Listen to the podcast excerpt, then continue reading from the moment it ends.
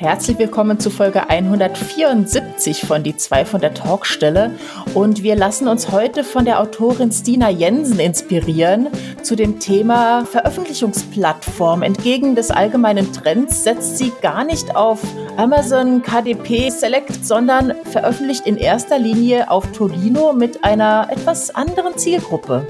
Sie hat uns eingewiesen, wie unterschiedlich die Preisstrategien auf den Plattformen sind und die Zielgruppen, was sie da in der Richtung macht und äh, ja, wie sie da erfolgreich ist. Die zwei von der Talkstelle. Der Buchbubble Podcast mit Tamara Leonhardt und Vera Nentwich.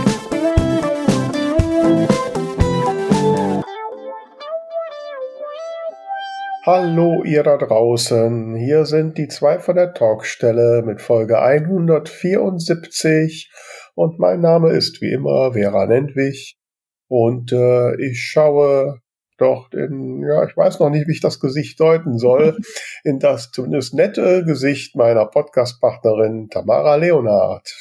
Ja, hallo. Die ja. weiß gerade nicht mehr so ganz, wo ihr der Kopf steht, aber davon ab. Ja, Mensch.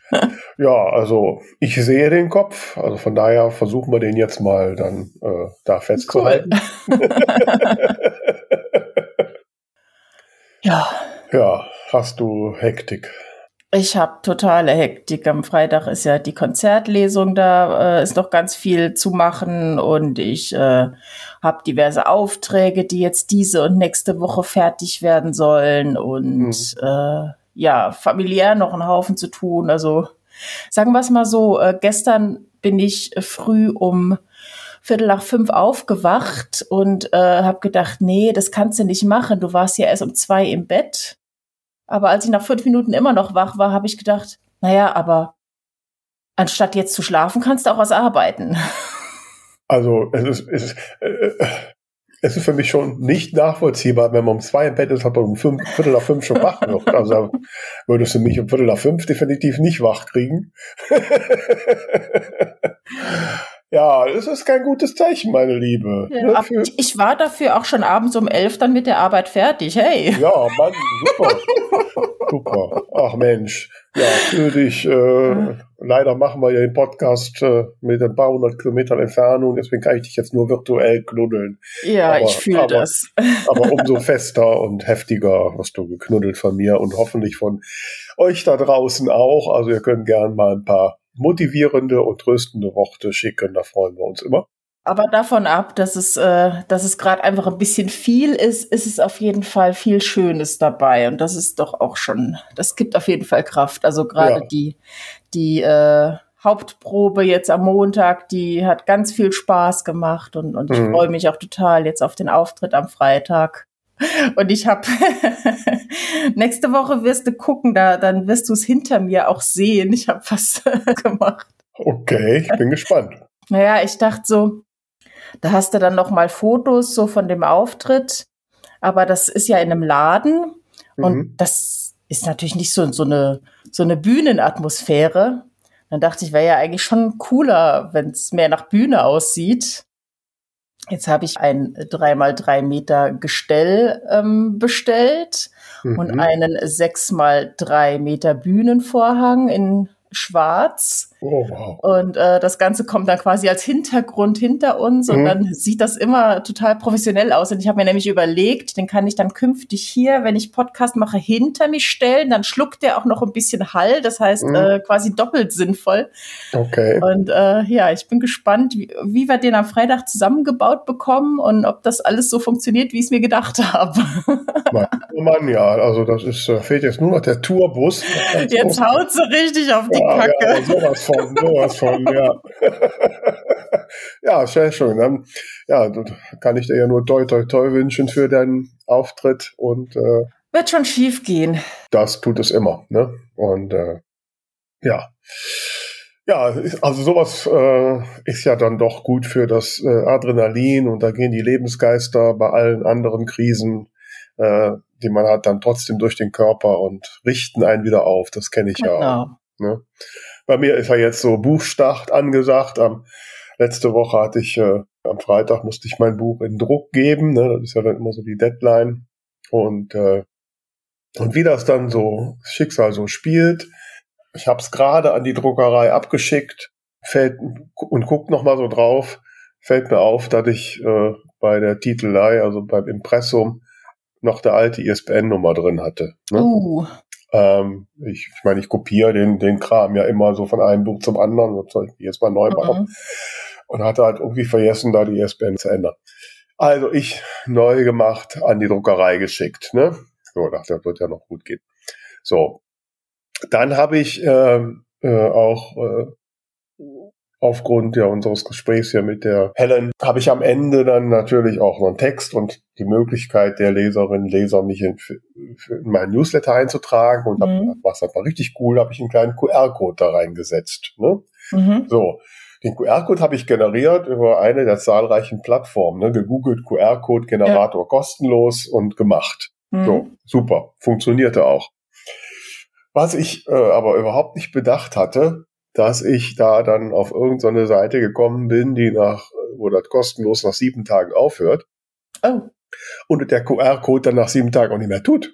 Oh ne? nein! So, super. Am Montagmorgen, ne, ich, ach, ich guck da so rein und ich scanne noch meinen mein QR-Code, kommt dann nur, dieser Account ist abgelaufen, wenn Sie oh. wollen. Ich sag, super, jetzt hast du das in Druck. Scheiße. ich natürlich ganz schnell anderes Tool geguckt, neuen QR-Code gemacht, reingeschickt, an die Druckerei geschickt. Ich sage, können Sie das noch ändern? Und äh, kam dann nachmittags, kam dann die Entwarnung. Es wäre wirklich die letzte Sekunde gewesen, aber sie hätten es noch reintippen können. Ne? Mm, okay. Jetzt, so. äh, jetzt kriege ich auch ein bisschen Angst, weil ich neulich auch einen QR-Code habe drucken lassen. Ja, also achtet da drauf, liebe Leute. Es gibt, wenn man QR-Code-Generator kostenlos googelt, gibt es alle mögliche, die sagen kostenlos, aber das ist dann oft nur für ein paar Tage. Mhm. Die wollen einen ja, ne, und die erpressen dann einen quasi mit dem Code, dass man dann da monatlich bezahlt. Ja, aber, aber, gut, dass das noch geklappt hat. Ja, auf jeden Fall. So, und äh, ich sag mal so, äh, wahrscheinlich werde ich, wenn ich das Buch in Hand halte und durchlese, spätestens bei der ersten Lesung irgendeinen blöden Fehler noch finden. Ja. Ne? Der ist ja irgendwie immer da. Und äh, aber da muss ich jetzt durch. Und äh, ich denke aber mal, also ich bin gut, ganz guter Dinge, dass es nicht mehr äh, große Sachen sind. Sehr schön. Ja, gestern hatte ich schon erste Pressegespräche mit der Rheinischen Post. Mhm. Und äh, Heute Abend habe ich äh, Fototermin. Am, am Montag war ich, war ich in Grefrath im Ort des Geschehens äh, mit, äh, habe mich getroffen mit der ersten Vorsitzenden des Grefrather Eissportvereins, äh, Eissportgemeinschaft mhm. heißen die. Die hat mir so ein paar Eishockey-Gegenstände, Schläger, Handschuhe, Helm und sowas gegeben. Mhm. Und war ganz begeistert, dass ich ein Buch über Eishockey in Grefrath schreiben würde. Auch darüber, äh, dass es da Mörder gibt? Ja. Ne? ja, ich habe ja den, den, den Namen der Mannschaft verändert. Die heißen, offiziell heißen sie Grefrath Phoenix. Mhm. Und ich habe sie zu den Tigers gemacht. Na dann. Was sie aber auch nicht gut fand, weil Tigers ist die Mannschaft aus Mörs, das ist so ein bisschen der Lokal, äh, äh, wie sagt man, äh, nicht Konkurrent. Konkurrent, genau.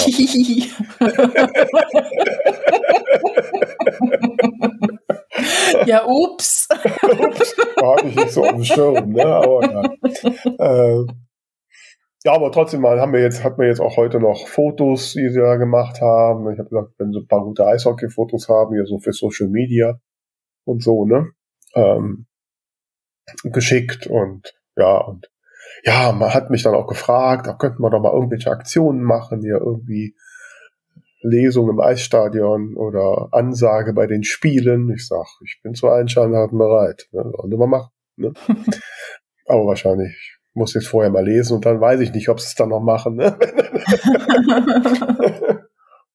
mhm. Ja, jetzt bin ich halt so dabei. Ich habe jetzt die ganzen Blogger und Bloggerinnen angeschrieben, beziehungsweise schon E-Book geschickt und äh, vielleicht noch Leserunde muss ich noch einrichten jetzt. Mhm. Und äh, ja, also diese Dinge halt jetzt, ne? Und mir so ein paar Gedanken über Social Media Posts machen. Ja. Sag noch mal, wann es erscheint. Am 14. Juli erscheint es. Äh, also jetzt so ziemlich in 14 Tagen. Ne? Mhm. Drei Tage vorher, am 12. ist die Buchstartparty, die schon äh, noch nicht zwar ganz ausverkauft ist, aber ich sag mal, 70 Prozent der Plätze sind schon weg. Super. Und war ja noch gar nicht in der Zeitung, also von daher. Ja, sehr cool. Und ähm, ja. Jetzt laufen die Dinge ihren Gang, ne? Mhm. mhm. Und dann werden wir mal gespannt wie die Schön. Leser und Leserinnen reagieren und was so passiert. Ne? Was vielleicht der große Durchbruch ist, wer weiß. Wer weiß. Obwohl ich habe ja gelernt, nicht zuletzt, wir haben ja auch da eine Folge drüber gemacht, sich lieber über die Dinge freuen, ne? die man hat. Und das ist schon, wenn ich jetzt so sehe, was so alles passiert und dann auch verschiedene Blogger, meistens sind ja Bloggerinnen, ich habe glaube ich keinen Blogger dabei, äh, interessiert sind, auch ein paar neue. Mhm. Ne, das sich der Redakteur von der Rheinischen Post Zeit nimmt, sich mit mir darüber zu unterhalten und zusammenzusetzen, ja. nicht nur einfach irgendeinen Sechsteiler schreibt oder so und äh, die Buchhandlung ganz begeistert ist und die Leute dann äh, auch alle kommen wollen und doch, also, ne, das ist schön. Und jetzt kann man ja auch ein bisschen besser ähm, planen. Also vor einem Jahr war es ja wirklich noch so, wenn, keine Ahnung, 50 Leute zusagen, dann haben hinterher 10 Corona. Mhm. Das ist ja zum Glück nicht mehr so. Ja, genau. Und äh, ja, also von daher äh, bin ich äh, sehr zufrieden aktuell. Das freut mich sehr. Also ich habe äh, noch, das wollte ich noch erzählen, ich habe eine längere Diskussion mit Amazon. Aha. Mir war schon bewusst, wenn ich mich mit der Frage an Amazon wende, dass das ein schwieriges Unterfangen werden wird. Jetzt bin ich gespannt. Ähm, das Thema ist ja, oder es ist ja immer so, ich stelle ja meine Bücher vorab schon ins VLB, dieses Jahr ja sogar schon lange vorher, weil ich ja auch schon die Verlagsvorschau gemacht habe. Mhm. Und Amazon zieht sich ja die Einträge aus dem VLB. Also wenn man ein Buch ins VLB einträgt, einen Tag später ist das auf dem Amazon-Shop. Ne? Mhm. Ne? So. Ähm, und interessanterweise kann man es da auch schon vorbestellen.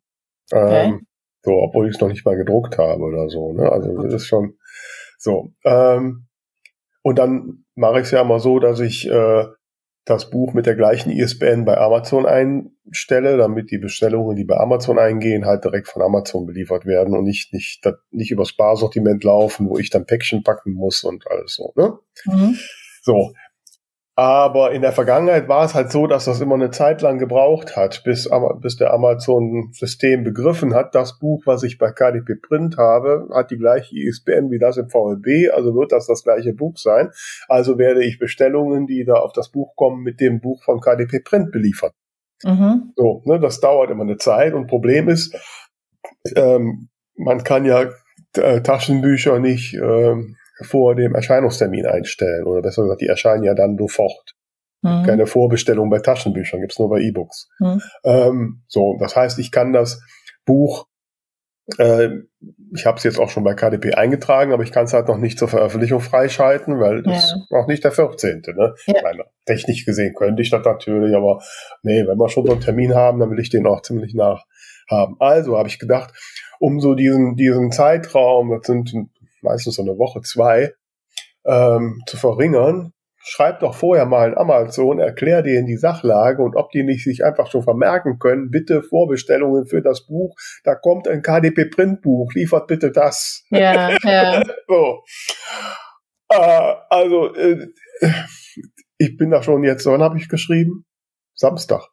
Ähm, also zuerst hatte ich eine Linda dran. Wir haben fünf oder sechs Mails ausgesagt. Die hat absolut nicht verstanden, wovon ich überhaupt sprach. Ne?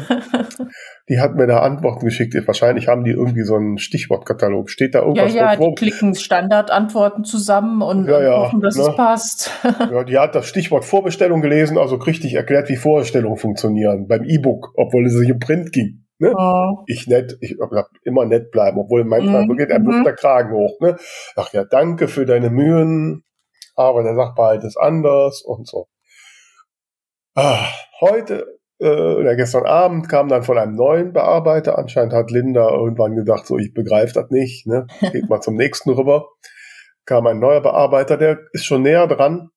Der hat mir jetzt empfohlen, er hat dann festgestellt, dass das Buch, ne, von dem ich sprach, ich hatte extra den Link zum Shop gegeben, dass das ja nicht kein KDP-Printbuch sei und ich äh, soll den Verlag ansprechen, der das gemacht hat, damit er das Buch rausnimmt. Was äh? bescheuert ist, ne? So. Jetzt habe ich vorhin kurz geschrieben, ja, der Verlag bin ich und ich kann es nicht rausnehmen, weil das ist VLB, da muss es drinstehen. Ne?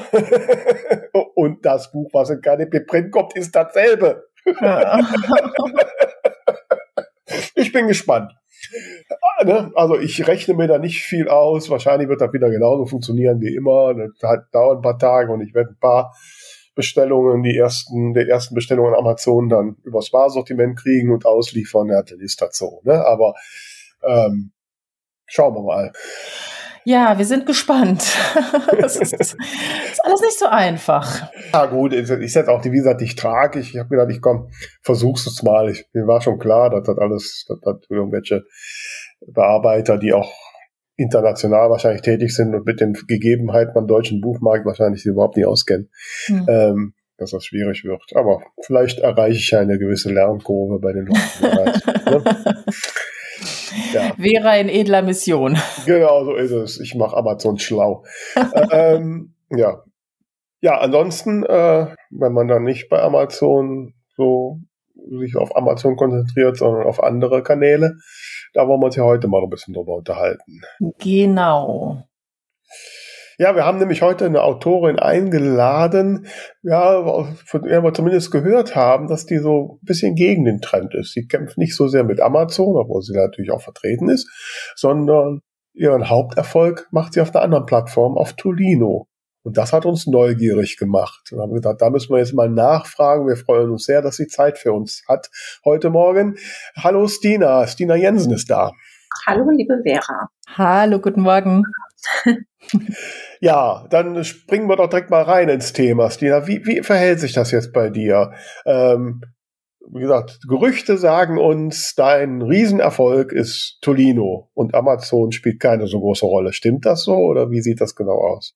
Ja, das stimmt auf jeden Fall. Also ich habe ähm, meine Umsätze, also wenn man sie so miteinander vergleicht, weil das ist ja das, woran man das quasi misst, diesen mhm. Erfolg, der ähm, liegt etwa bei 2080. Also mhm. ähm, bei Amazon bin ich ähm, natürlich, wie du eben schon gesagt hast, vertreten und ich freue mich auch immer, wenn äh, Leserinnen dort meine Bücher downloaden. Aber man kann jetzt wirklich nicht beide ähm, gleich erfolgreich bedienen, glaube ich. Das hat einfach damit zu tun, dass die von den, ähm, die Sicht, von den Sichtbarkeiten einfach anders funktionieren. Die Algorithmen äh, laufen anders bei den beiden Plattformen. Deswegen wäre es müßig zu überlegen, was für eine Strategie man verfolgen sollte, um beide gleich gut zu bedienen. Ich weiß nicht, wem das gelingt, aber mir nicht. Und deswegen gucke ich eigentlich auch ganz wenig bei Amazon überhaupt nach. Mhm. Kannst du da ein bisschen äh, genauer zu sagen, was du da für dich so rausgefunden hast zu den beiden unterschiedlichen Algorithmen? Also hauptsächlich ist es mit der Sichtbarkeit ja so, dass man bei Amazon belohnt wird durch die Verkaufsstücke. Also sprich, je mehr Verkäufe, desto weiter vorne im Ranking. Klar, mhm. hat auch noch mit dem Select zu tun. Ähm, wissen wir ja alle, wer exklusiv bei Amazon veröffentlicht, der wird sowieso auch belohnt ähm, im Ranking. Aber eben auch durch die verkauften Stückzahlen. Und in der Tolino-Welt geht es nach Umsatz. Und das heißt, je höher der ähm, Preis des E-Books ist, natürlich hängt das auch mit den verkauften Stückzahlen zusammen. Ja, ja. Eins verkaufe für 4,99 nutzt es mir auch nichts. Aber ähm, die LeserInnen sind dort auch mehr bereit, meiner Meinung nach, Geld für Bücher noch auszugeben. Also das ist auch eine andere Klientel. Das ist mal so das Zweite. Und dadurch ist es einfach ähm, für mich mit höherpreisigen Büchern einfacher, dort in die Sichtbarkeit zu kommen. Mhm. Und das hat die vergangenen Jahre sehr, sehr gut geklappt. Also mit 99 Cent Büchern könnte ich vielleicht bei Amazon weiter nach vorne kommen, weiß ich nicht. Ähm, dazu habe ich dort einfach nicht so die riesen Fanbase. Aber bei Tolino wäre das ein, also das, das würde floppen beziehungsweise würde ja alle meine Stammleserinnen, die würde ich damit schnell abfüttern ähm, und hätte ja gar nichts davon. Mhm. Monetär. Ja, ja, ja. Deswegen mache ich das nicht. Das mache ich nur bei Backlist-Titeln mal ab und zu. Mhm. Neue Leserinnen da auch zu aktivieren, aber ansonsten. Ja. ja, das ist natürlich ein spannendes Thema, weil auf der einen Seite ähm, sich eben viele so unter Druck äh, gesetzt fühlen. Alle machen 99 Cent, alle machen Gratisaktionen. Ich muss da irgendwie mithalten. Und gleichzeitig ähm, sage ich auch immer, wie schnell bezahlt man irgendwie an der Tankstelle vier Euro für einen Kaffee? Dann darf man doch wohl für ein E-Book auch vier, fünf Euro verlangen. Ja, also absolut. Also natürlich die jetzt noch mal, um auf die Leserschaft auf Tolino hm, zu sprechen zu kommen, die denken genau so. Mhm. Und die denken auch, alles, was billig ist, ist wahrscheinlich nicht gut. Also mhm. das ist eher so deren Denke. Die würden ein 99 Cent Buch gar nicht anfassen. Da Spannend. sind diese, äh, diese Schnäppchenjägerinnen da unterwegs, wie das jetzt bei Amazon ist. Und selbst bei Amazon, das, was ich so höre, ist, ich meine, dann hast du ja trotzdem die, ähm, es geht ja bei diesen 99 Cent Aktionen, das sind ja meistens die, die im KU sind, also in diesem Kindle Unlimited, die ähm, sowieso über die gelesenen Seiten dann versuchen, ihr Honorar zu generieren. Und mhm. diesen 99 Cent, was willst du da verdienen? Es sei denn, du bist vorne in den Top 10, dann hast du vielleicht immer noch was davon, was ich nicht weiß. Also ich kann das, da kann ich wenig zu sagen. Mhm. Hast du denn das, oder ähm, die, die Zielgruppe, die du auf äh, Tolino hast, ähm, hast du die so ein bisschen weiter erforscht, auch was das so, ähm, ja, so, so dieses typische ähm, Leserinnen-Avatar-Thema, ja. was das für Leute sind? Ja, das kann ich daran festmachen, wer mir schreibt. Also mhm. ich habe in meinen E-Books auch meine E-Mail-Adresse drin und ähm, viele schreiben dann eben mal kurz, was sie von meinen Büchern halten oder warum sie die gut finden oder sonst was und die unterschreiben dann eben mit ihrem Namen.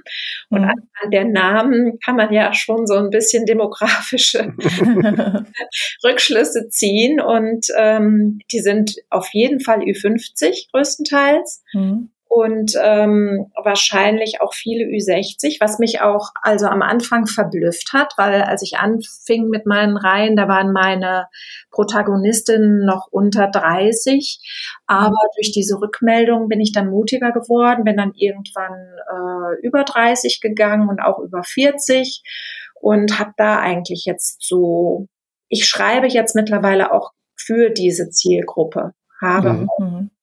Durchaus mal mutig End-30erinnen oder eben auch schon mit 40erinnen drin. Ja. Mhm. Und ähm, das sind eben aber auch die Frauen, die die Reader haben, die sich aber in ihrer Buchhandlung den Reader noch gekauft haben, sprich den Tolino Reader, mhm. äh, unter Beratung ihrer dortigen äh, Ansprechpartnerin in der Buchhandlung. Und dann, ähm, ja, du kannst ja die Schrift vergrößern und so weiter, das finden die sehr komfortabel. Mhm. Urlaub, die sind solvent mhm. würde ich sagen. Und deswegen bezahlen die eben auch 5,99 für ein E-Book, ohne darüber nachzudenken, ob sie mhm. das machen könnten. Ja. Wie gesagt, die, die sind halt eben auch welche, die ähm, davon ausgehen, wenn etwas ein bisschen was kostet, dann ist es auch qualitativ besser. Mhm. Und muss man auch dazu sagen, es ist nicht so schwierig, in die Top 100 dieser Plattformen reinzukommen, wie jetzt wie bei, wie bei Amazon, weil da ist einfach, ja, der, der, der Konkurrenzdruck riesig, wobei sich das auch bei Tolino gewandelt hat seit Corona, muss man ehrlich sagen. Die vielen ähm, E-Book-LeserInnen, die da dazugekommen sind, die schlagen sich jetzt auch dort, mhm. ist auch nicht mehr so leicht für mich, dort ganz nach vorne zu kommen. Ja, ja. Ähm, du sagst aber von wegen der Sichtbarkeit. Also ich fand, muss gestehen, ich, ich fand bisher immer das ein großes Problem bei Tolino, weil es ja so eine, weil ja verschiedene Plattformen dahinter hängen. Ne? Und schon allein die, die Einordnung in Kategorien teilweise sind auf der Thalia-Website die Kategorien anders als auf Weltbild oder so. Ähm, und ähm, da sind ja ganz andere Shopsysteme dahinter. Mhm. Ähm, wie ist das bei dir? Bist du denn durchgängig in allen Shops vorne oder merkst du da auch Unterschiede bei den verschiedenen? Also meine in Anführungszeichen Plattform ist Thalia, ganz klar. Da bin ich am erfolgreichsten. Dort kennen die ähm, nicht nur die Leserinnen meine, meine Cover größtenteils. Also ich habe ja schon so eine äh, so ein, so ein Corporate Design sozusagen, was ich so ein mhm. bisschen bediene da, damit die mich auch finden. Habe jetzt mhm. gerade aktuell eine Ausnahme gemacht. Ähm, und dass äh, die Tolino, die Thalia Shops äh, beziehungsweise diejenigen, die die Shops da bedienen, wenn die das mitbekommen, dass mein, dass ein neues Buch von mir rausgekommen ist, dann ähm, helfen die da schon mit, weil die, weil die ja auch wissen, dass meine Bücher eine große Leserschaft haben. Mhm. Von Tolino selber, von dem Team von Tolino Media, da bekomme ich, also würde ich sagen, auch nicht mehr äh, Plätze als jetzt andere, neuere Autoren, mhm. die sich dort melden. Ähm, da ist es einfach so, dass ich durch einen Newsletter, den ich habe, wenn ich da natürlich darauf aufmerksam mache, dass was Neues da ist, komme ich schon mal in diesen Anfangsschwung, ne, wie beim Schaukeln. Mhm. Und ähm, wenn ich dann eben gesehen werde auf den Plattformen, dann halte ich mich da auch gut. Mhm. mhm. Das ist jetzt bei jemand, der neu auf diese Plattform kommt. Also gerade mit dem ersten Buch ist ja immer schwieriger. Ja, das ist klar. Äh, ich habe eine riesige Backlist. Ich habe ja schon fast 30 Romane rausgegeben. Das heißt, irgendein Roman ist auch meistens reduziert und in, in Schnäppchen oder ähm, anderen Listen zu finden, so dass ich mich da ganz gut immer über Wasser halten kann. Mhm. Da braucht man einfach, aber bei Amazon glaube ich genauso Geduld und Spucke, naja, ähm, dass, man da, so. hm. ne, dass man da bisschen gesettelter wird. Ja, ja, man wird da gelassener mit der Zeit. Also das mit der Preisaktion, also ich mache das ja üblicherweise bisher so, dass ich meine Bücher äh, mindestens drei Monate äh, am Anfang exklusiv Amazon mache und dann erst zu Tolino gehe. Mhm. Und bei meinem letzten Buch, Frau Appeldorn und der tote Maler, was eine ältere Protagonistin hat, ähm, habe ich jetzt einfach mal gedacht, ich guck mal, was passiert, wenn ich das ein bisschen länger exklusiv bei Amazon lasse. Ähm, ob sich das für mich ähm, bezahlt macht. Und damit gehe ich jetzt Ende Juli zum 1. August, glaube ich, zu, um, zu Tolino. Mhm. Und äh, äh, ich, ich schreibe natürlich vorher mal das Tolino Media Team an und dann haben die immer so ein paar Werbeplätze. Äh, witzigerweise haben die mir dann auch direkt gesagt, ja, ob ich dann nicht äh, direkt irgendwie eine Preisaktion machen wollte. Ne? Mhm. Ja, ich mache eigentlich kaum noch Preisaktionen. Ne? Mhm. Ähm, und weil man dann halt bei irgendwelchen Shops dann irgendwo ne, da besonders gezeigt wird, habe ich gesagt, okay, dann mache ich halt eine Woche Preisaktion. Ähm, so, würdest du es für eine gute Strategie halten, zu sagen, okay, mit dem Moment, wo ich zu Tolino gehe, hebe ich den Preis an? Das verstehe ich jetzt nicht so ganz. Sie haben dich gefragt nach einer Preisaktion. Ja, ja, nee, die Preisaktion ist ja nur temporal für eine Woche oder so, aber dass ich den generellen Buchpreis, also ich, normalerweise verkaufe ich meine E-Books für 2,99. Ja. So, ne? Ähm, dass du dann eben auf Amazon natürlich auch höher gehst. Ja, klar, natürlich. Dann, aber in dem Moment zu sagen, ich gehe auf 3,99 oder sowas. Oder was ist denn, wenn du sagst, der Umsatz ist so, hast du denn so ein bisschen Erfahrungswerte, welcher E-Book-Preis also das 3,99 würde ich dir auf jeden Fall empfehlen, damit mhm. einzusteigen.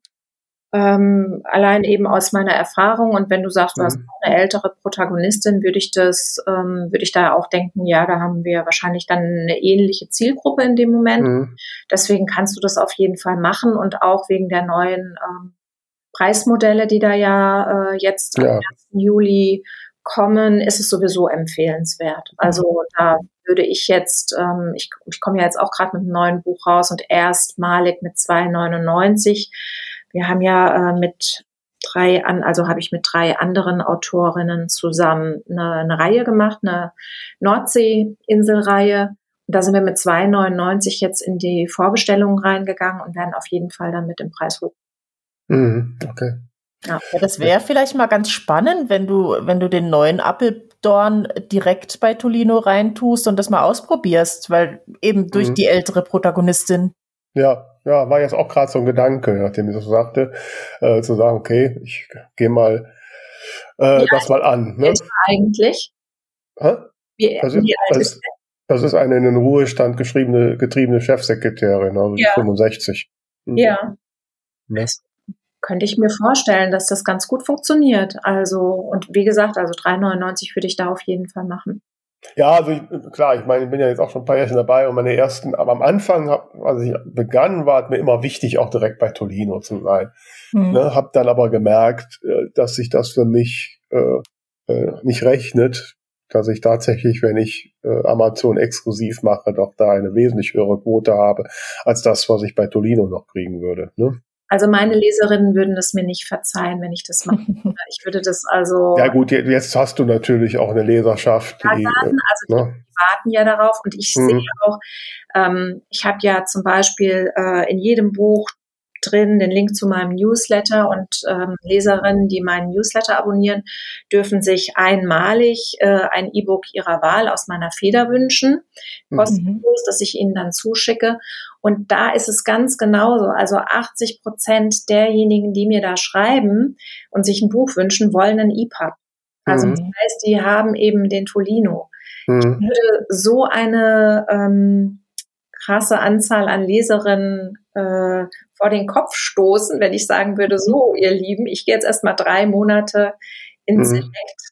Würde ich nie machen. Ja. Wie kam das denn? Hast du das von Anfang an so gemacht? Hat sich das irgendwie entwickelt? Hast du mal äh, ausprobiert, das KU? Oder? Ja, ich habe das mal ausprobiert, ganz am Anfang. Also das ist schon acht Jahre her. Da ähm, hatte ich den ersten Roman außerhalb eines Verlags veröffentlicht, ähm, mir gedacht, ach, Self-Publishing könnte ich mal probieren, weil ich zu dem Zeitpunkt einige sehr erfolgreiche andere auf Messen und so weiter kennengelernt habe, die mich ähm, die mir völlig den Kopf wir geredet, geredet haben von dem, was da alles möglich ist. Und ich dachte so, okay, okay, das darf ich mir auf gar keinen Fall äh, durch die Lappen gehen lassen, weil ich ähm, ziemlich ernüchtert war durch die Vergangenheit, äh, die, die Zusammenarbeit mit Verlagen. Und dann habe ich das gemacht und bin da auch ins äh, KU gegangen und habe auch sogar auf einer Messe von einem Herrn von Amazon direkt ähm, per Handshake äh, versichert bekommen, dass das jetzt der äh, absolute Durchbruch für mich wird. Ähm, ja, und dann hatte der mich aber natürlich auch schon wieder vergessen, wo die Messe vorbei. das war, das war dann ähm, jetzt nicht der erhoffte Durchbruch, der da kam. Also da auch da mit diesem ersten Buch, und da bin ich auch mit 99 Cent, ähm, das hat mich wirklich Überwindung gekostet, das zu machen, damals schon, weil, wie gesagt, ich war vorher beim Verlag und das sind ja ganz andere Preise.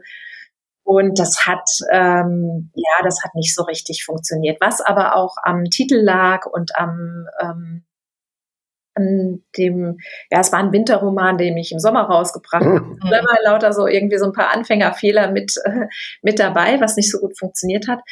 Und ja, da habe ich das gemacht und dann habe ich gedacht, ah nee, also vielleicht bin ich auch einfach schon zu spät und ihr müsst überlegen, das war vor acht Jahren und da dachte mhm. ich schon, oh, ich bin wahrscheinlich zu spät mit diesem, die ganzen Erfolgreichen, die haben sich schon den Kuchen geteilt, ich, ja.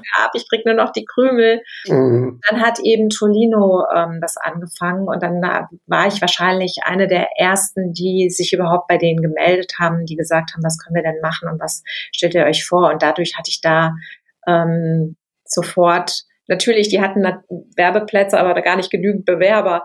Also habe ich da auch erstmal so richtig ähm, ganz viel mit denen machen können. Und mhm. ja, da hat sich jetzt so eine langjährige Zusammenarbeit einfach ähm, gebildet und vor allen Dingen, man hat ja persönliche Ansprechpartner. Das ist mhm. etwas, was ich unfassbar schätze. Also, das stimmt, ja, absolut. Ich an den Support schreibe, wobei das schon besser geworden ist, also immerhin.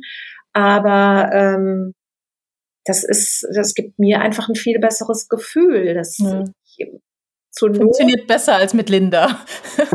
ja, ja, wir haben im Vorgespräch, das hast du mitbekommen, Stina, hat mal gerade das Thema, weil ich gerade mit, mit Amazon da äh, kommuniziere. Ja, oder wer auch immer, ja. Ja, ja, da ist äh, gut, ich hatte auch nicht viel mehr. Nein, das empfinde ich auch als, als großen Vorteil, dass man bei Tolino, äh, ich mache das dann auch immer, dass ich rechtzeitig sage, dann kommt ein Buch von mir und dann mhm kommt doch immer, und ich meine, mittlerweile kenne ich auch ein paar Leute. Äh, ähm, das ist schon. Man auch unbedingt rechtzeitig machen, ne? Also absolut, nicht ja. überlegen, ach, ich würde gerne im August, weil diese Plätze sind weg. Mhm. Was heißt rechtzeitig? Wie planst du da so eine Veröffentlichung? Also ich habe schon Anfang des Jahres ähm, die Werbeaktionen fürs ganze Jahr. Mhm. mhm. Ich weiß, wann ich welches Buch abliefern muss und wann ähm, die nächste Veröffentlichung ist. Also ich weiß auch schon, was im Februar kommt. Mhm. So, ich schreibe aber jetzt halt nicht so die Massen. Das ähm, kann ich dann wirklich gut einschätzen. Ich mache ja die Lektoratstermine, die Deadlines mit meiner Lektorin mhm. und so. Und dann weiß ich, das mhm. kommt. Also wenn jetzt nichts ganz Unvorhergesehenes passieren würde und das das klappt bei mir eigentlich immer. Ich bin wirklich so eine, die eine Punktlandung macht. Weil je, bin je jetzt schon beeindruckt. das Abgabedatum geht, desto schneller schreibe ich. Ähm, ja. Je mehr Zeit ich habe, desto mehr verheddere ich mich im Plot, ähm, weil dann erlaube ich mir alle möglichen Kapriolen. Ja. Mhm. Und ja, deswegen. Also du lebst mit der Macht der Deadline. ich bin eine Druckschreiberin. 100. Ja, ja. 100. Bin ich, absolut. Was ist so, wie lange sitzt du an so einem Projekt? Ja, also wenn ich wenig Zeit habe, äh, ich habe jetzt ähm, Abgabe äh, 14. Juli und ich habe noch 25.000 Wörter vor mir. Ui. Heißt ungefähr 2.000 am Tag.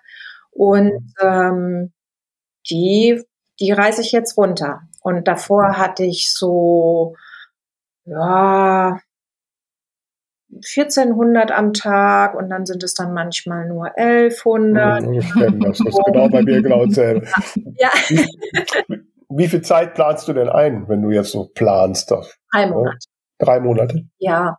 Also ich habe früher sehr viel mehr geschrieben, weil ich unbedingt diese Backlist haben wollte, mhm. habe aber mit mir selber den Deal gemacht, wenn du das, ähm, wenn du ein gutes Standing hast, dann darfst du auch deine Lorbeeren ernten und ähm, das, das halte ich eisern ein. Also das ist auch nicht nur der Deal mit mir, sondern auch mit meinem Mann, weil mhm. ich schon äh, sehr, sehr viel Freizeit geopfert habe dafür, dass das alles zum Laufen kommt und mhm. auf Dauer ähm, dann schon eher belassen. Ich mache tatsächlich jeden Abend, ich habe ja ein Büro gemietet, ähm, jeden Abend, wenn ich hier nach Hause gehe, habe ich Feierabend. Mhm. Das, das, ist gut. Das Gefühl einfach, nicht mehr rund um die Uhr zu denken, oh nein, oh nein, und jetzt noch das. Mhm.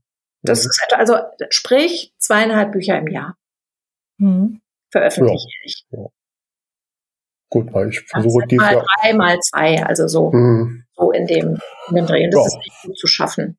Mhm. Ich kann zum Beispiel nicht, wenn ich gerade mitten in der Veröffentlichung stehe, ein, ein anderes Buch äh, schon anfangen.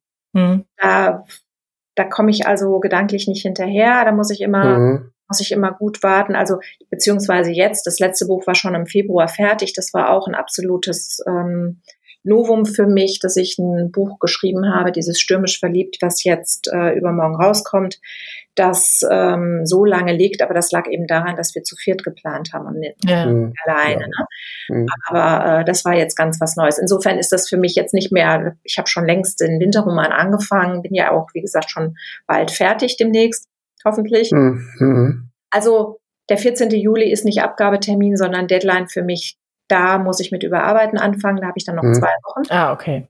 Und dann gebe ich das ab. Ja, also ich bin da. Machst du echt für den Zeitplan wie ich. Ich habe versucht ja dieses Jahr auch mal zwei rauszubringen und äh, lerne aber gerade, weil ich jetzt so gerade in, äh, in der in der Fertigstellungs- und Buchstartphase bin, dass ich parallel jetzt, ich müsste eigentlich vom Zeitplan her schon mit dem anderen die mehr anfangen und das kriege ich aber mental nicht getrennt. Auch gar ja. nicht backen. Also das, das kann ich gar nicht. Also auch Lektorat bei mir, ne? Das dauert mhm. auch auf jeden Fall vier Wochen. Mhm. Weil es da auch mehrere Lektoratsdurchgänge ja, gibt. ist bei mir auch so. Mhm. Ich bin nicht, ich wundere mich immer, wenn manche sagen, ich habe das ins Lektorat gegeben und eine Woche später wird veröffentlicht. Mhm. Weiß ich nie so genau. Ja, sie sind wirklich, ähm, sie, sie produzieren keine Plotholes oder, oder, oder irgendwelche Logik, ich will nicht gerade sagen Plotholes, das passiert mir selten, aber trotzdem irgendwie den einen oder anderen Logikfehler. Und sobald, das wissen wir ja alle, die schreiben, sobald du irgendwo einen Fehler drin hast, dann setzt er sich durchs ganze Buch fort, dann musst du wieder ja. die Stellen suchen, wo das alles ist. Mhm. Ich arbeite auch immer dann nochmal komplett durch. Ich mache mhm. keinen Flickteppich. Also das mhm. ist viel zu riskant, ja. dass ich da was übersehe auf auf der Strecke. Ja, absolut. Und man muss auch ehrlich sagen, dass es äh, da draußen auch LektorInnen gibt, die ehrlicherweise nur ein besseres Korrektorat Plus machen und das Lektorat nennen. Das kann auch sein. Also ich habe mit meiner Lektorin ähm, arbeite ich von Anfang an zusammen und sehr, sehr vertrauensvoll. Und ähm, das ist wirklich wahnsinnig wertvoll. Absolut. Das ja, ja. die Sicherheit und ich habe dann auch noch mal eine Runde Testleserinnen, die mhm. ähm, noch mal schauen. Die entdecken meistens auch noch eine klitzekleine Kleinigkeit, weil auch natürlich jede Lektor, jede Lektorin nach dem dritten Mal durchlesen wieder äh, was durch die Lappen geht, wenn man die Story mhm. kennt. Also ja. ja, ich, ich behaupte, dass ich ein nahezu ähm, fehler- und äh, inhaltlich fehlerfreies und inhaltlich korrektes Buch mhm. liefere. Meine Lektorin mhm. damals beim Verlag, die hat mir immer gesagt, es gibt keine fehlerfreien Bücher, schminken Sie sich's ab. mhm. Aber ja, ich will doch alles dafür tun. Also ich habe gerade im Vorgespräch meine Erfahrung gehabt, ich habe mein, musste mein Buch am Freitag in Druck geben und eine Stunde später Natürlich. Vielen, vielen bei dir Fehler auf. Ne?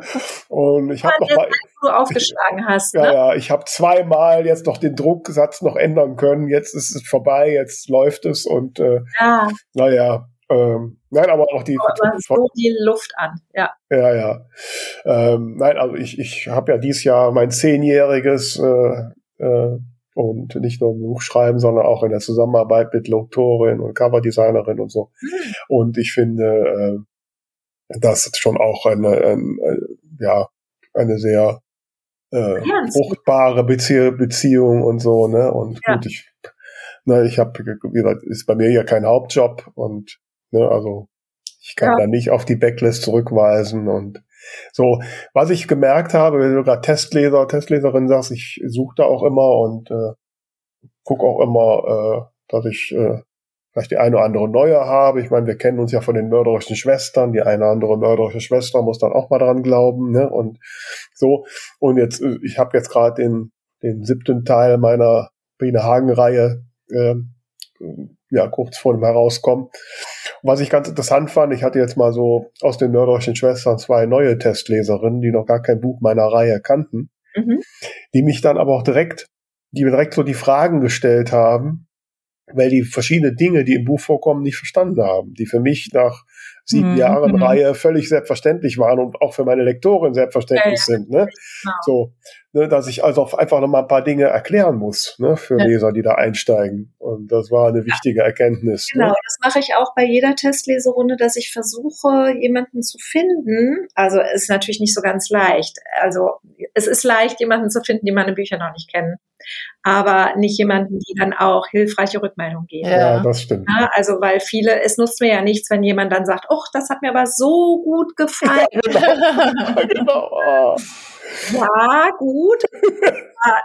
ich hätte da noch mal eine Frage. Ja, ja. auch alles verstanden, weil bei mir die Reihen ja auch so funktionieren, dass immer eine Nebenfigur oder ganz oft eine Nebenfigur in einem Folgenroman die Hauptfigur wird. Mhm. Und da darf ich mich dann natürlich nicht dann in Rückblicken verlieren. Das wäre ja. langweilig, aber ich muss mhm. trotzdem so anknüpfen können, dass die nicht das Gefühl haben, äh, habe ich hier was verpasst? Ähm, was ist mit der? Das ist immer ähm, für mich sehr, sehr schwierig und eine Gratwanderung, weil ich will da nicht mit im Infodump äh, um die Ecke kommen, aber es muss halt trotzdem das ein oder andere nochmal erzählt werden, mhm. mit die ähm, verständlich und greifbar wird, die Figur. Ja. Und dafür sind neue Leserinnen auf jeden Fall wichtig. Wenn die dann sagen, nö, ich hatte nicht das Gefühl, dass mir da irgendwas fehlt, dann, ähm, dann ist schon das Ziel erreicht. Mhm. Wie suchst du da? Weil das ist ja dann am Ende auch eine Vertrauensfrage. Also ich, ich habe immer totales Vertrauen, ganz ehrlich. ja, weil ich beschäftige mich nie mit dem Gedanken, was machen die mit dem Ding, geben die das weiter und so. Das interessiert mich kaum, weil ich denke, das passiert sowieso. Mhm. Und was soll ich mich da verrückt machen? Ähm, es gibt immer welche, die Sachen abgreifen. Ich gucke da lediglich nach Quote. Also wenn ich am Ende ein Ergebnis habe, mit dem ich zufrieden bin, interessieren mich die anderen, die sich nicht gemeldet haben, überhaupt nicht mehr. Mhm. Ähm, und ich ähm, habe da, also es klappt immer. Ich suche die meistens tatsächlich über Facebook. Mhm. Entweder okay. ganz auf meinem Profil oder in irgendwelchen Gruppen. Aber eher ist es noch ganz auf meinem Profil am erfolgreichsten, weil in den Gruppen hast du dann eben doch tendenziell eher die, die was abgreifen wollen. Ja. Mhm. Und ähm, ja, das, das funktioniert, das funktioniert eigentlich immer gut. Und ich habe geschlossene Leserunden auf Facebook, mhm. also nicht öffentliche. Das sind jetzt andere als auf Lovely Books oder sowas, sondern das sind wirklich meine, meine Testleser. Das ist auch nur eine Handvoll. Mhm. Und da weiß ich, die sind wirklich ganz, ganz äh, ehrlich und akribisch und die melden mir, melden mir alles zurück alles, was ihnen irgendwie komisch vorkommt oder sowas, sagen die mir, das ist mhm. ja einfach hilfreich. Und dann habe ich eben dadurch auch schon die ersten Rezensentinnen. Ja. Was natürlich auch hilfreich ist zur Veröffentlichung selber, also auch noch mal so eine Sache.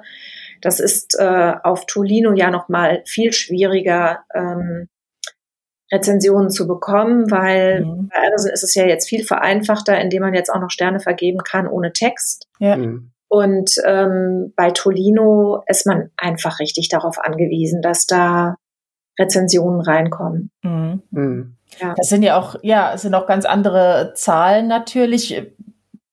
Ähm, ich weiß gar nicht, was meine Frage jetzt ist, aber also ich fand das schon tatsächlich früher war es bei Amazon ein bisschen leichter, so eine Anzahl an Rezensionen zu bekommen, wo man sagt, das, das sieht ganz gut aus.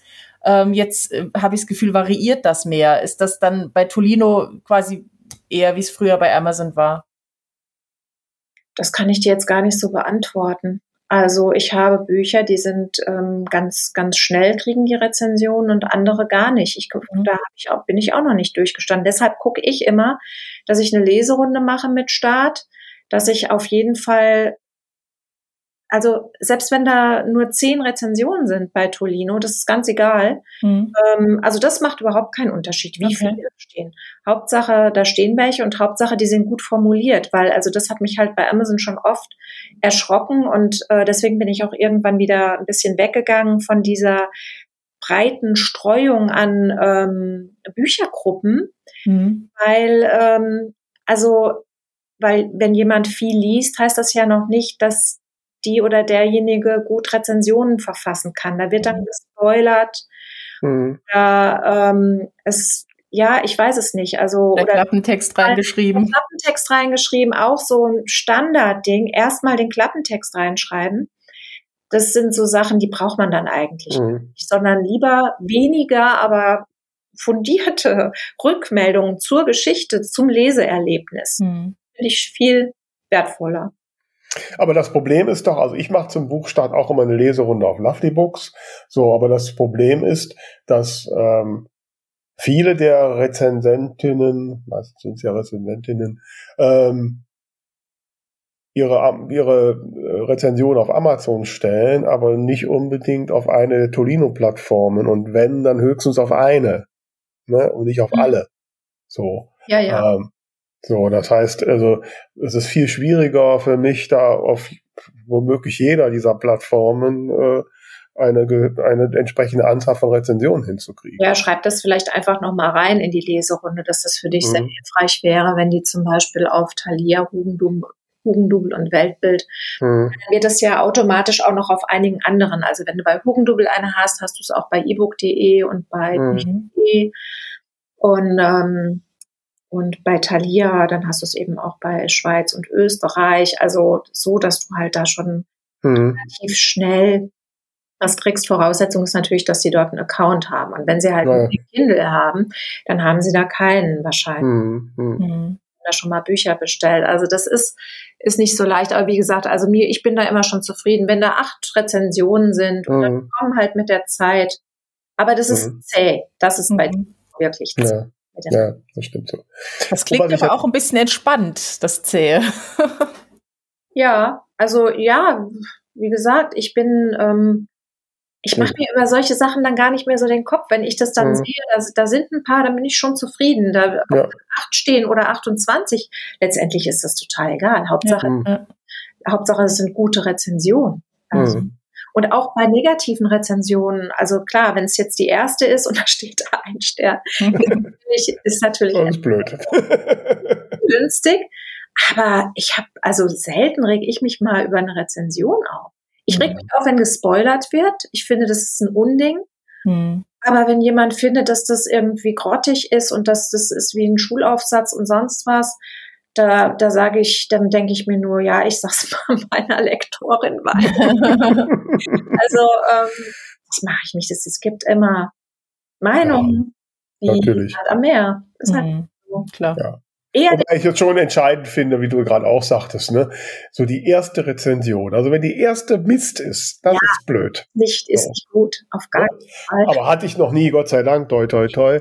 Äh, Ne, aber wenn du ein paar, wenn du ein paar gute hattest und dann kommt irgendein irgendwann mal eine schlechte, ja gut. Ganz im Gegenteil, das kann sogar total ähm, verkaufsfördernd sein, wenn ähm, wenn da so eine so richtig vom Leder zieht, irgendeine so Rezension, dann mhm. können auch Leserinnen denken, oh, jetzt muss ich mal, mal mein eigenes Bild. Nicht so schlecht ist es schon. Kauf. Also. Mhm. Mhm. Ähm, aber ich wollte noch mal eine Sache zurückkommen mit den Testlehrern. Also das heißt, du, ähm, du suchst wirklich über dein Facebook-Profil nach Leuten, die sich da melden. Das sind Menschen, die du nicht kennst. Ja, oder? die meine Bücher nicht kennen sollen. Auch, auch das, okay. Mhm. Mhm. Na, also ich muss gestehen, ich habe bisher meine Testleser und Testleserinnen immer nur auch so aus den äh, aus dem Kreis der Menschen, die ich kenne. Äh, mhm. Nee, nee, wenn ich meine Bücher nicht kennen, äh, suche ich dann die aber lese ähm, leseaffin sind auf jeden mhm. Fall und die auch schon ähm, Rezensionen geschrieben haben. Also das mhm. was das, das wünsche ich mir dann und ich schreibe denen auch dann eine private Nachricht und da schreibe ich also auch ganz genau, was ich mir vorstelle und was ich mir wünsche. Das, mhm. ähm, das hilft meistens äh, weiter, ganz klar zu sagen, ich möchte von dir die Rückmeldung haben, ob du irgendwelche Schwierigkeiten hattest, in die Geschichte zu kommen, weil das eine Nebenfigur ist aus einem anderen Roman. Welche Fragen sind bei dir aufgetaucht? Die will ich unbedingt wissen. Mhm. Und, und solche Sachen. Und das, ähm, das gibt mir dann einfach so die Sicherheit, dass ich da, vielleicht muss ich, das ist manchmal nur ein Nebensatz, den ich dann dazu mhm. soll, ne? ja. Wirklich, damit dann klar wird, ach so, ja, aha, ja. Mhm. der Ecke oder, oder wie ihr sagt, weil die Lektorin kennt die ganze Reihe mhm. und, und ich ja sowieso und dann weiß ich nicht mehr. Mhm. Mhm. Nee, ist absolut genauso, ja, ja. Ja. Mhm. Was wir jetzt gerade auch geehrt, also und, und wollen dann ja, ja. sein in, in ja, ihrer Aufgabe. Von daher ja, selten schlechte Erfahrungen gemacht. Es gibt immer die üblichen Verdächtigen, die dann, kaum hast du denen was geschickt, ist die Schwiegermutter im Krankenhaus gelandet, sie haben sich den kleinen oder ähm, ich weiß nicht was, die, die äh, Balkontür geht nicht mehr auf. Das sind alle möglichen Sachen gehört, ja, wo ich dann denke, okay, alles klar, so eine bist du, ich weiß Bescheid, ich höre von dir nichts mehr, ist in mhm. Ordnung. Also das ist, ja. Mhm. Aber das weiß man mit der Zeit einfach. Ja, natürlich. ja. Was mir jetzt aber eben noch durch den Kopf ging, äh, als du das Stichwort Facebook gesagt hast, ähm, wenn du ja so eben diese, diese etwas andere Zielgruppe auf Thalia hast, ähm, zieht sich das für dich durch, dass du dann eben auch sagst, Facebook ist mein Hauptkanal und jetzt vielleicht nicht unbedingt Instagram, schon gar nicht TikTok oder wie sieht es da aus? Also ich glaube, dass ich auf keinem dieser Plattformen viele Bücher verkaufe. Ich bin nicht bei TikTok. Ich war da einen Tag, dann bin ich wieder gegangen. ich bekam sofort Spam-Nachrichten okay. von irgendwelchen dubiosen Seiten an diese E-Mail-Adresse, mit der ich mich angemeldet hatte. Ich meine, es ist ein chinesischer äh, mhm. Anbieter. Ich hab, war sofort bedient. Mhm. Ähm, bin trotzdem immer noch ähm, sehr aufmerksam, sehe ich halt äh, auch mir Videos an, die ich dann teilweise gut gelungen finde. Ich habe immer ein bisschen Angst davor, mich äh, lächerlich zu machen. Also das, das ist meine große Furcht. Ich würde auf gar keinen Fall irgendwie tänzelnd in ein Zimmer kommen und mein oder irgendwas, ich bin eine miserable Schauspielerin. Das kriege ich alles nicht hin. Also wenn, dann muss ich immer ähm, ja, also Video, ich, ich kann mir gar keine Videos mit mir drauf ansehen. Das mag ich gar nicht. Da, da fängt es schon mal an. Ich müsste das ja dann auch überarbeiten und alles. Hm. Äh, also auch der Zeitfaktor. Aber Instagram, ja. ja, mache ich, äh, mache ich regelmäßig, poste ich dort Sachen ähm, von meinen Büchern, aber auch von meinen Reisen. Mhm. Und Facebook bediene ich auch. Da sind immer ähm, eine gute Anzahl an Response so auf meine Postings. Da habe ich aber auch jemanden, die das für mich macht, seine mhm. äh, Romane von Stina Jensen Seite so ein bisschen bespielt, in Rücksprache mit mir schon. Und ich bin auch diejenige, die dann da interagiert, aber mhm. sich um die Planung und so weiter.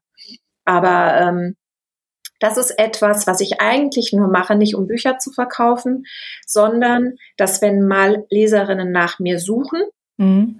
immer meine Homepage aktuell ist und dass immer Instagram und auch Facebook ein aktueller Post ist, der jetzt nicht älter ist als eine Woche oder so, weil mhm. wenn ich umgekehrt andere Kolleginnen suche mhm. und oder Leute, die Social Media ähm, Unterstützung anbieten oder sowas und deren letzter Eintrag ist von 2021, dann werde ich misstrauisch. Dann denke ich, mhm. hallo, äh, was ist passiert? Gibt's dich noch? Schreibst du noch? Was ist los? Und das will ich um, also ich will immer präsent sein, wenn jemand was von mir sehen möchte, dass es einfach auch da ist. Das, mhm. das ist so mein Anspruch. Aber ich mhm. glaube nicht, dass ich auf Facebook wirklich Bücher verkaufe, jedenfalls keine, die mich im Ranking voranbringen. Ja. Mhm. Mhm. Ja, jetzt sind wir gerade ein bisschen, ne?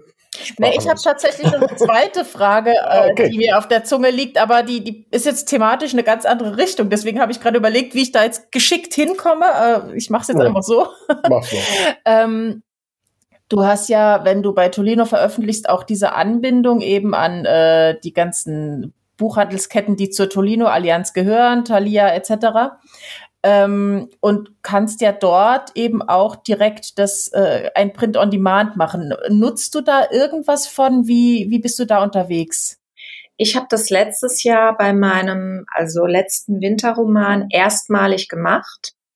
Im Sommer hatten die das, glaube ich, oder im Frühjahr 2022 hatten die das, glaube ich, erstmalig angeboten, wenn ich mich jetzt nicht ganz täusche. Könnte Habe ich nicht gemacht, weil ich davor immer bei BOD war und auch zufrieden damit. Taschenbücher sind so viel, so für mich nur genauso wie Facebook und Instagram. Es soll da sein, Mhm. Aber ich mache damit keine riesigen Umsätze. Okay. So, ich biete das an für die, die das gerne haben wollen, aber das ist eigentlich auch schon alles. Mhm. Und dann habe ich das das erste Mal gemacht mit dem Winterroman letztes Jahr. Ähm, die Verkäufe waren da nicht besser als jetzt über BOD, aber die bieten ja auch an, dass diese Print-on-Demands, also das machen sie, glaube ich, einmal im Monat, dass sie immer ein bestimmtes Print rausfischen aus dem ganzen mhm.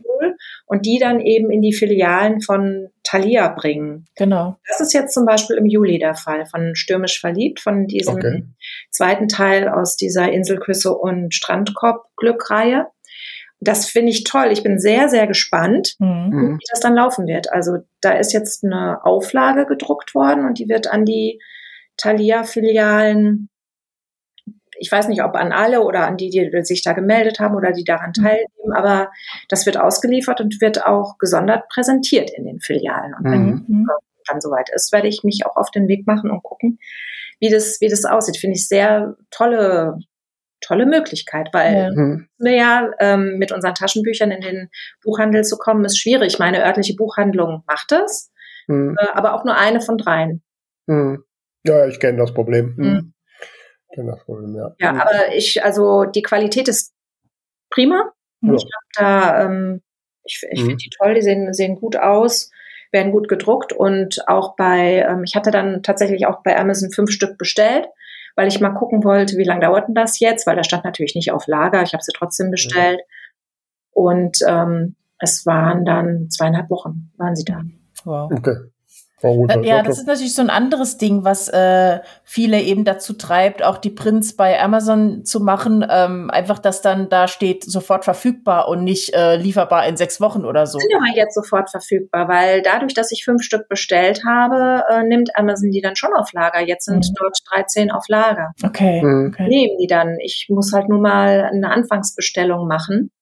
Mhm. Um, ähm, um das Ganze so ein bisschen anzukurbeln. Das hat mhm. eigentlich funktioniert. Und das war ja auch davor mit BOD genau dasselbe. Ja, ja. ja. Mhm. Und ich habe einmal einen Print gemacht über, äh, über Amazon. Das, äh, da hat mir die Qualität überhaupt nicht gefallen. Das war so wellig. Mhm. Ich weiß nicht, ob das einmalig war, aber es sah aus, als wäre das irgendwo feucht geworden. Mhm. Nee, also mhm. Gleichermaßen mit BOD und auch mit äh, Tolino. Ich werde jetzt bei Tolino bleiben. Ich habe da irgendwann mal einen Cut gemacht. Also ich werde jetzt mhm. nicht alle von BOD rüberholen, weil das mhm. Format anders ist. Okay. Und ähm, ich müsste wieder neu setzen und müsste wieder die, die äh, Umschläge neu machen lassen. Ich glaube, das ist dann den Aufwand nicht mhm. wert, aber ab jetzt bleibe ich da. Ich finde die Qualität total Für welchen, welchen Umfang haben die Bücher? Für welchen Preis verkaufst du die? Die Taschen. Das ist ja vor, das ist ja festgelegt bei Tolino. Du kannst nicht ähm, runtergehen mit dem Preis. Also das sind jetzt zum Beispiel aktuell 250 Seiten und kosten 11,99. Mhm. Also teurer hätte ich schon werden können, aber nicht günstiger. Mhm. Naja, klar, klar. Ja. Viel günstiger geht ja noch gar nicht. Ja, bei BOD mhm. ja welche, die kosten dann 9 Euro im selben Umfang. Mhm. Aber das okay. sind auch schon ältere, da sind jetzt die Preise mhm. auch anders. Ja, die ja. Preise sind ja sehr gestiegen, also deswegen, genau. Ne? ich bin jetzt auch auf 14 Euro gegangen, weil anders rechnet sich das nicht. Ähm, und ja. Ja, da sind wir, sind wir mal sehr gespannt, hab das, wie das bei Thalia, da musst du unbedingt mal berichten. Mhm. Dann, äh, weil das würde uns doch sehr interessieren, wie dann da so die Umsätze sind. Bin auch ob du den, den großen Durchbruch hast. Ne? Und ja. Ja, also, natürlich. Also ich ich kann es nicht einschätzen, ich weiß es nicht, wie die dort präsentiert werden und so weiter. Deswegen will ich es auch mal sehen. Aber da es ja auch eine Reihe ist, hoffen wir natürlich, dass die anderen drei Teile dann auch bestellt werden und dass wir, mhm. also so eine Reihe würde, glaube ich, schon auch ähm, Aufmerksamkeit ähm, erregen bei den Leserinnen, die dann in die Buchhandlung ja, gehen. Ja. Das ist dann immer die Hoffnung. Ja, also ich habe ja meine Verlagsvorschau dieses Jahr auch an Thalia geschickt. Sie haben noch nicht bestellt. Also, wobei ich würde auch ins Rödeln kommen, wenn die jetzt sagen, okay, wir wollen mal eben 15 Uhr Bücher haben, ne, um ja. die in alle Filialen zu legen. Aber gut, würde ich hinkriegen. Also mhm. Thalia, falls du zuhörst, ich würde es hinkriegen. So. Wer schafft das? ähm, eine Frage habe ich jetzt noch. Wie, wie machst du das denn mit äh, Werbung direkt auf den Plattformen? Schaltest du da auch direkt was? Das kann ich leider nicht. Das ist okay. ähm, also die Werbeplätze, die Tolino zur Verfügung stellt, das sind oftmals eben diese Neuheitenplätze ja. und äh, Tipp der Woche oder eben natürlich reduzierte Aktionen, sei es jetzt Sommerfeelings oder sonst irgendwas, mhm. Was zu einem bestimmten Preis reingibt. An Weihnachten gibt's dann diese Merry Christmas äh, Aktion oder New Year oder sowas. Ähm, früher gab's auch Feiertagsaktionen, was echt äh, eine tolle Sache war. Das wurde jetzt dieses Jahr zum Beispiel gar nicht angeboten. Und dafür bekomme ich dann Plätze. Und was aber dazu kommt, und darauf hat Tolino glaube ich, keinen Einfluss, zumindest wurde es mir auch immer so gesagt. Die Plattformen selber, wenn die dann sehen, ah, hier ist ein, hier ist ein Buch von einer Self-Publisherin, die, ähm, von der wir wissen, ähm, die passt hier und hier gut rein in diese oder jene Aktion, dann stecken die einen dann von sich aus dazu. Mhm. Mhm. Weiß Tolino dann auch gar nicht unbedingt. Mhm. Also solche Sachen oder was total genial ist, wenn man eben in den Newsletter mit aufgenommen wird. Ja, ja. Mhm. Oder was auch früher manchmal gemacht wurde, dann wurde ein Buch, ähm, das war dann allerdings in Absprache, kam dann als Grundausstattung auf einen Reader von mhm. Google mhm. oder ähm, ja. Thalia oder wem auch immer. Das war dann immer der, der volle Kracher. Mhm. Ich weiß nicht, wann, äh, ob das mal wieder angedacht ist, aber solche Sachen, die wurden schon zwischendurch einfach gemacht und dann hm. angefragt und ja. Ah, aber diese, also sowas wie Amazon Ads, das, äh, da, da nee, bin ich. Da nicht. Ah, okay, da bin ich nicht auf dem Laufenden tatsächlich. Nee, das gibt es nicht. Das sind ja unterschiedliche Shopsysteme. Nee, das machen die nicht. Das bieten die gar nicht an. Okay, also okay. Leider. Ich wäre, ich wäre sofort dabei, ähm, Werbe, für Werbeplätze zu bezahlen auf den Plattformen. Hm. Was es ja dummerweise auch nicht wirklich gibt, ist äh, Affiliate-Links. Ne? Ja, ich habe das sowieso noch nicht verwendet auch. Ja, also ich, ich mache das ja bei den äh, auf Amazon, da ist natürlich dann äh, eine Vorschau oder ein Rückblick oder was auch immer, eine Info zu einem anderen E-Book drin, auch mit dem Link, dass die direkt draufklicken können und das kaufen können. Das kannst du ja auf Tolino nicht machen. Nee. Ja, und weil das unterschiedliche Shops sind und so. Mhm. Im Gegenteil, wenn du so einen Link drin hast, dann nehmen sie es gar nicht an, dann sagen sie dir, da ist ein Link drin. Ne? Kann man, mhm. das stimmt. Nee, habe ich aber auch noch nie probiert, habe ich auch auf Amazon. Ja, hatte ich noch am Anfang so alles mal ausprobiert. Viele Sachen, die ich noch nicht gemacht habe, einfach weil ich dann auch oft so mir überlege, okay, wie viel Zeit brauche ich dafür? Was habe ja. ich am Ende davon? Äh, ich lasse es. Ja. ja ich habe das alles ausprobiert, deswegen bist du erfolgreich und ich nicht. ähm. Jetzt gesagt. Ja, gut, aber was soll's. Mhm. Ja, liebe Stina, also sehr erhellend. Also ich habe jetzt schon eine klare Strategie, was ich mit meiner Frau Appeldorn mache. Also im, im August äh, der Frau Appeldorn der tote Maler zu Tolino kommt. Und dann im Herbst werde ich dann wahrscheinlich den toten Bademeister auch direkt Tolino mal machen. Ich werde mal sehen, ob sich das wirklich auswirkt. Ich ja. jetzt mal mit dir mal rum. Äh, ihr Lieben, ihr wisst ja, ne, es gibt unser monatlicher Buchbubble-Bulletin. Buchbubble. Jetzt verhaspel ich mich da auch noch. Und äh, der nächste ist schon wieder in der Mache. Und da wird auch ein Tipp von unserer lieben Stina drin sein. Also falls du da draußen den immer noch nicht abonniert hast, dann mach das ganz schnell. Und dann kriegst du diesen Tipp und einige andere mehr. Ähm, ja, ja, Stina, also, äh, also es war äh, absolut inspirierend und hat auch für mich nochmal so ein bisschen den Gedankengang so Richtung Toledo gebracht. Äh, man ist ja so eingefahren in seinen Wegen, aber ab und zu muss man die Wege auch mal ein bisschen überdenken.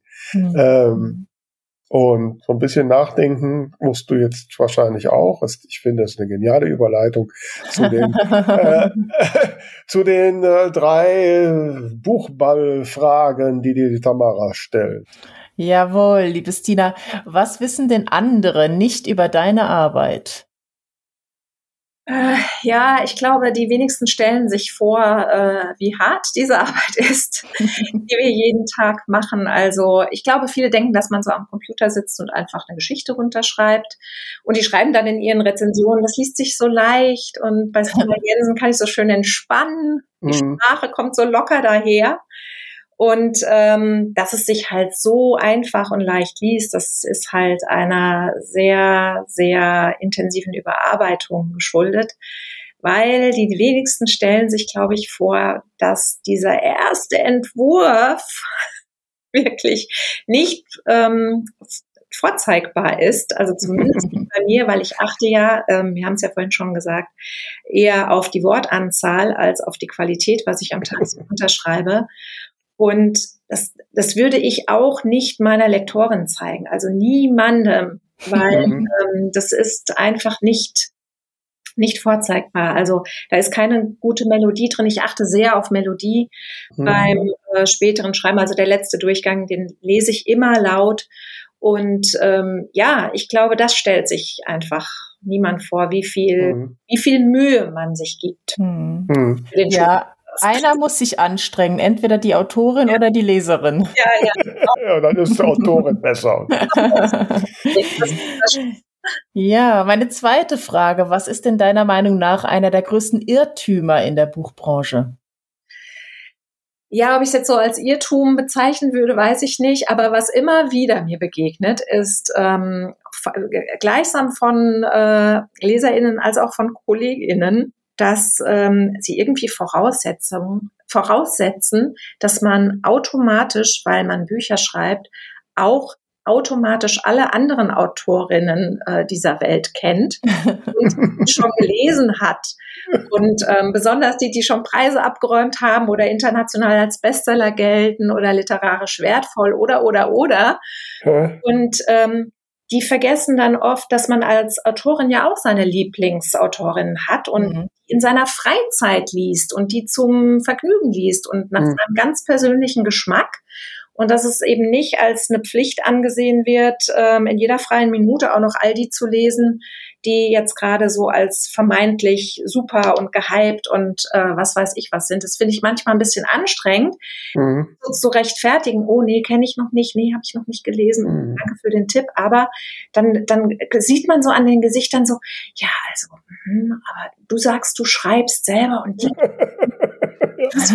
ja, kenne ich, kenne ich sehr genau. Weil es gibt so viele ja. Freunde. Man kann sie unmöglich alle kennen. Hm. Wie ist das denn bei dir? Also ich kann ja. zum Beispiel, wenn ich in meinem Schreibprojekt bin, kann ich parallel nicht, nicht wirklich locker was anderes lesen. Ja, doch, ich lese jeden Tag. Also mhm. ich lese tatsächlich zur, äh, zur Entspannung, zum Einschlafen und so weiter. Äh, Im Urlaub lese ich ganz, ganz viel. Aber ich habe auch meine äh, Favorites einfach. Und mhm. ich lese auch fast ausschließlich auf Englisch, weil ich finde es auch sehr, sehr schwierig, ähm, Deutsch zu lesen, ohne gleich wieder den inneren Lektor eingeschaltet mhm. zu haben. Ja, genau, das ist das, ja. ja. Auf Englisch würde ich an der falschen Stelle lachen, von daher. Merkt ja keiner. ja. Genau. Aber mhm. wenn du denn in ein Buch eintauchen könntest, und zwar nicht nur lesenderweise, sondern wirklich als Figur Teil der Geschichte werden, welches Buch wäre das denn und was würdest du da machen?